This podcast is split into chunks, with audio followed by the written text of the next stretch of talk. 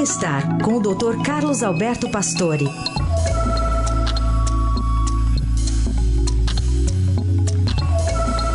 Doutor Pastore, bom dia. Bom dia, Heisen. Bom dia, ouvintes. Bom, doutor Pastor, hoje o senhor vai falar sobre uma preocupação de todos nós, como envelhecer mantendo a mente ativa. Quais são os novos caminhos aí? É, infelizmente os novos são poucos. O importante é o conhecido exercício, né?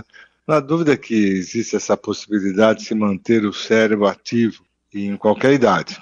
Se a gente mantiver alguns cuidados pessoais, claro mas a manutenção da memória, essa possibilidade de estimular os neurônios para fazer as associações cerebrais, né? São, são propriedades que nós temos que manter, quer dizer, você tem que manter a função cerebral ativa, toda essa atividade neuronal, e a única atividade comprovada capaz de beneficiar o trabalho cerebral é a atividade física.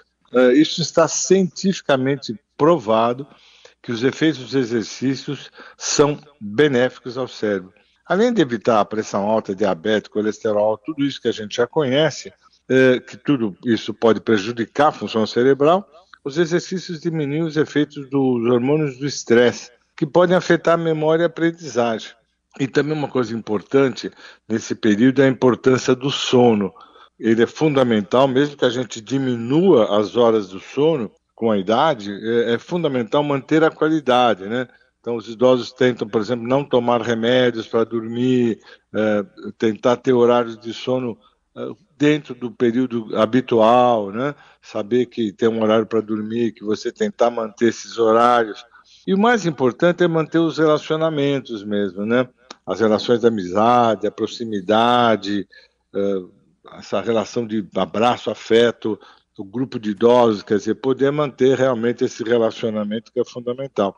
E, e os trabalhos têm mostrado que isso mantém a mente ativa e nós podemos manter a mente ativa por muito, muito tempo. Bom, e nunca é tarde para começar tudo isso, então?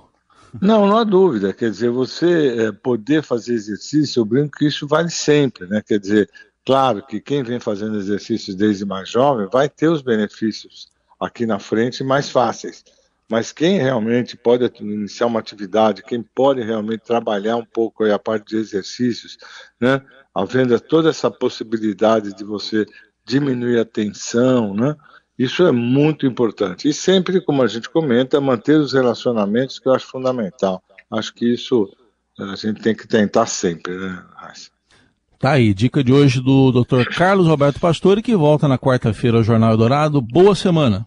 Bota. Até quarta.